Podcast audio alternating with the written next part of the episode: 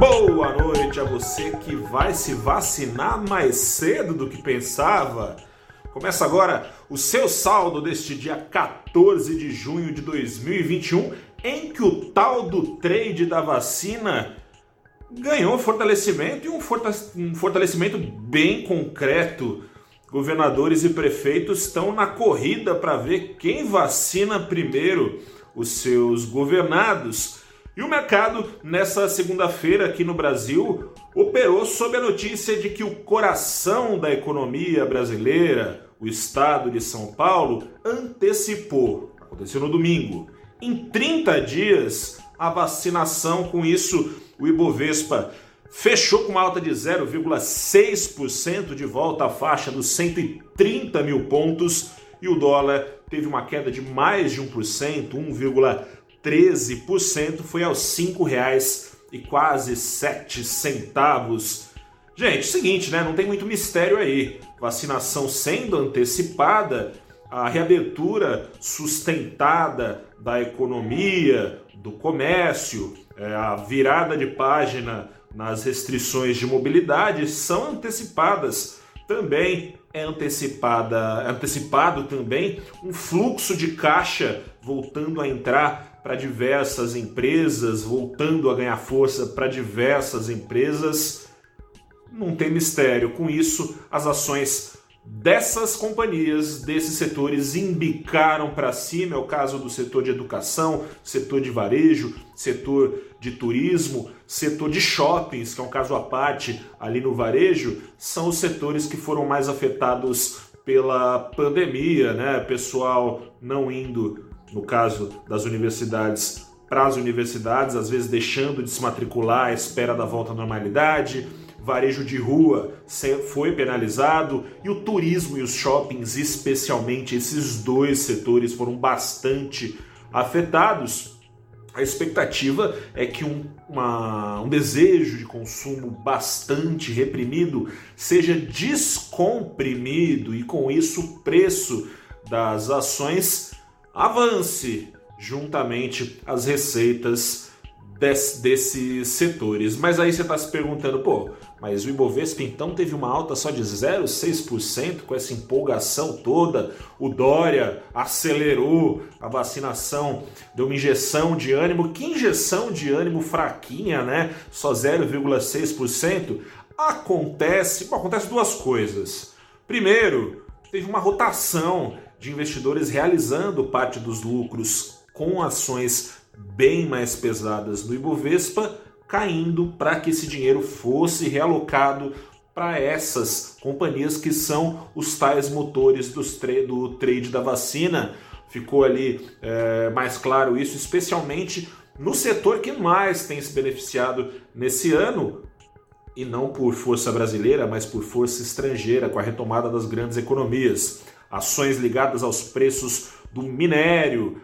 Deram uma apanhada. A Vale é a ação com maior participação na carteira teórica do Ibovespa, patinou a lanterninha, ficou com a Gerdau, vendedora de aço também ligada aos preços do minério, ambas aquelas que mais têm, entre aquelas que mais têm oferecido ganhos neste 2021 aos investidores, as duas com valorização no ano na casa dos 30%, acima disso. Com isso, o Ibovespa foi em partes puxado para baixo, empates ainda maiores puxadas para cima, puxado para cima, apontando então com essa alta de 0,6%.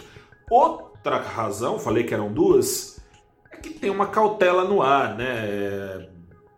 Falei aqui a cada saldo do dia da última semana e continua. Essa semana vai vir a hora H e o dia D, para usar aqui palavras do antigo ministro da Saúde, dia D e hora H para decisão de juros nesta quarta-feira, investidores mantendo alguma cautela. O volume hoje de negociações do Ibovespa ficou ali na casa dos 20 bilhões de reais. É uma dinheirama, mas bem abaixo dos 25 bilhões médios girados por dia com as ações do índice em 2021.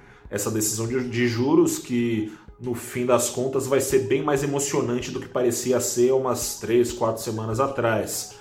Nessa segunda-feira é, foi demonstrada pelo mercado na pesquisa Focus que a expectativa, o controle da expectativa está sendo paulatinamente perdido pelo Banco Central. Isso já ficava claro na segunda-feira passada, com a pesquisa Focus sinalizando para uma expectativa média do mercado de 5,44% de inflação em 12 meses ao fim de dezembro, que é acima dos 5,25% esperado.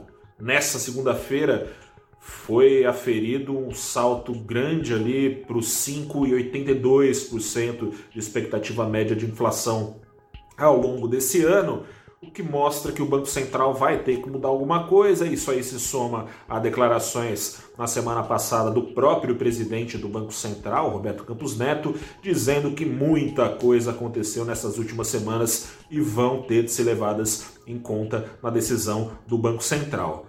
O consenso no mercado segue apontando para a decisão de subir os juros em 0,75, como foi avisado na última reunião. Porém, contudo, todavia, o plano de voo ao longo do ano também está ganhando consenso essa tese, o plano de voo vai ser alterado. O Banco Central, que vinha falando em fazer ajuste parcial na Selic, não total. O que, que isso significa, Gustavo? Significa o seguinte: significa que a Selic pararia de subir ao longo do ano antes dos 6,5%, que é o patamar considerado neutro dos juros, um patamar em que os juros nem estimulam nem desestimulam a economia. Ao ficar parada antes desse patamar, a Selic continuaria, continuaria ainda dando, ainda que menor, um grau de estímulo. A expectativa agora é que não tenha grau de estímulo nenhum e que paulatinamente, a partir dessa quarta-feira até outubro, a Selic vá subindo em 0,75 em 0,75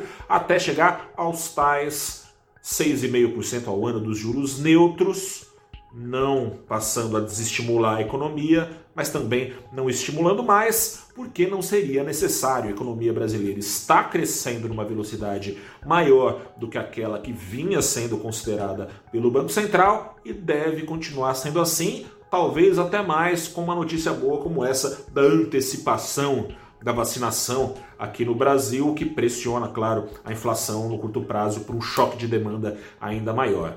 Não só de bons problemas vive o Banco Central, tem uma crise hídrica aí também, deixando mais cara a conta de luz, mas não só com a conta de luz mais cara, todo o setor produtivo é afetado com encarecimento de custos, repassando esses preços aos seus serviços e produtos afetados. Tem uma onda inflacionária via crise hídrica se espalhando pelos preços todos da economia brasileira. O Banco Central precisa agir. É difícil agir nesse ponto porque juros não vai fazer deixar de consumir energia.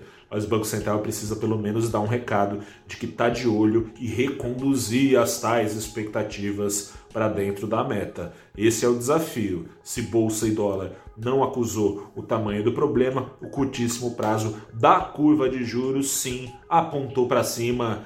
Tem gente já passando a apostar no mercado, não é consenso, mas que a Selic pode subir até em um ponto.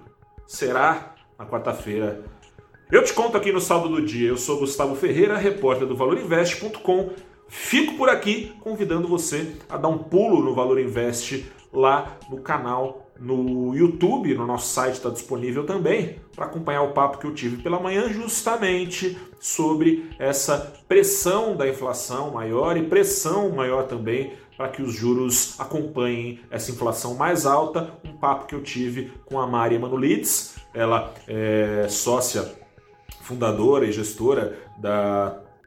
da nossa, me fugiu o nome, da Thales. É, gestora de patrimônio, também conversei com o Daniel Wicks, que é economista-chefe da GAD. A gente bateu um papo e eles estão preocupados, mas final das, das contas, a mensagem foi otimista. Acompanhe lá. Grande abraço a você, boa semana, se cuide, confie na ciência e use máscara. Aquele abraço, até a próxima e boa vacina adiantada. Tchau, tchau.